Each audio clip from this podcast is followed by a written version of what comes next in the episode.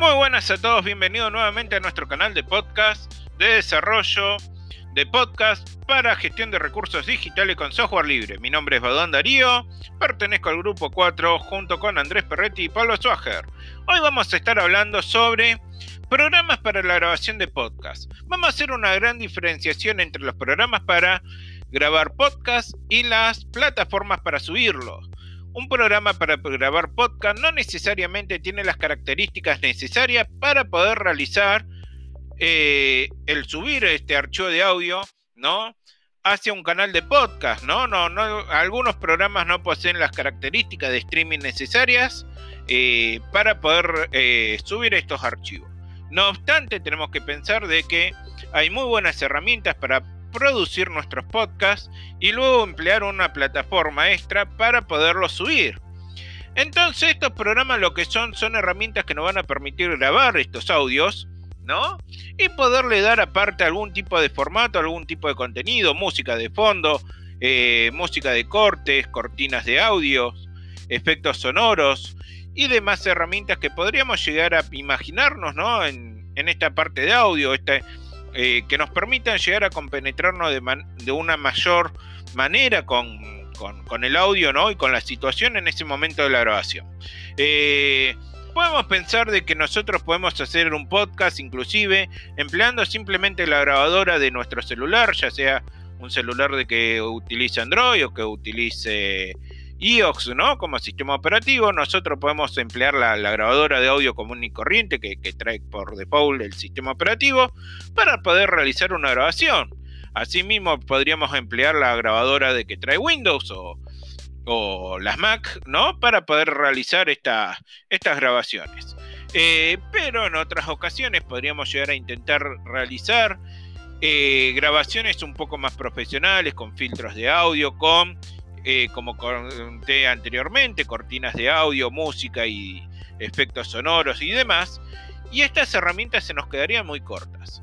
Ahí es donde empiezan a entrar en juego aplicaciones que nos permitan realizar cierto tipo de grabaciones y enganches entre audio, recortes, filtros y demás.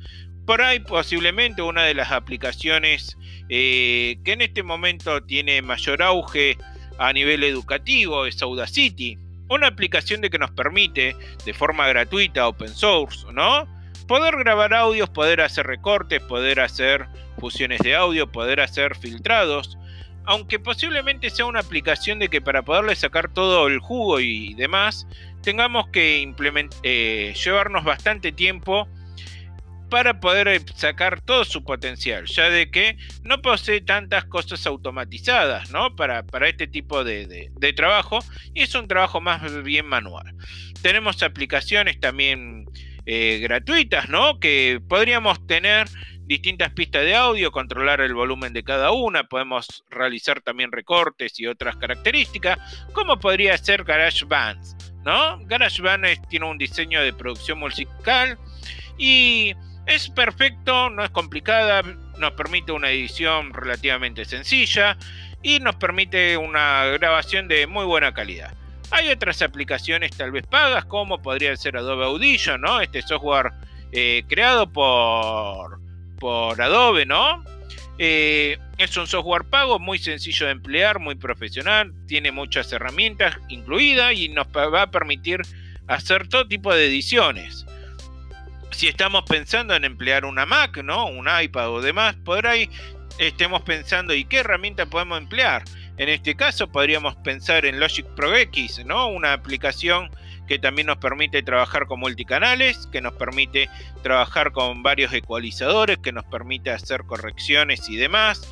Posee muchos monitores, plugins y sincronizaciones de pista automática, de lo cual nos va a permitir una edición muy, muy, muy sencilla y amena para el trabajo.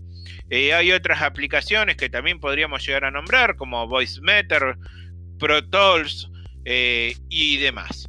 Eh, así de que hay muchas aplicaciones que nos van a permitir en este momento realizar cualquier tipo de edición de software de audio, de manera tal de que lo podamos llegar a compaginar con un formato tipo radio, que como habíamos contado en el capítulo de presentación, Podríamos tratar temas educativos, informativos, de ocio, de, entretenimiento, de deporte. Podemos trabajar eh, capacitaciones. Podemos trabajar miles de cosas que se nos pueden ocurrir a través del audio, a través de un sistema tipo radio y que de forma tal de que va a llegar a una gran audiencia y que esta audiencia va a poder disfrutarlo desde cualquier lugar, desde cualquier momento, esté donde esté, con o sin conexión. Así de que eso es todo por ahora. En nuestro próximo episodio vamos a estar hablando sobre las plataformas para poder subir nuestro podcast y qué características nos pueden brindar cada una.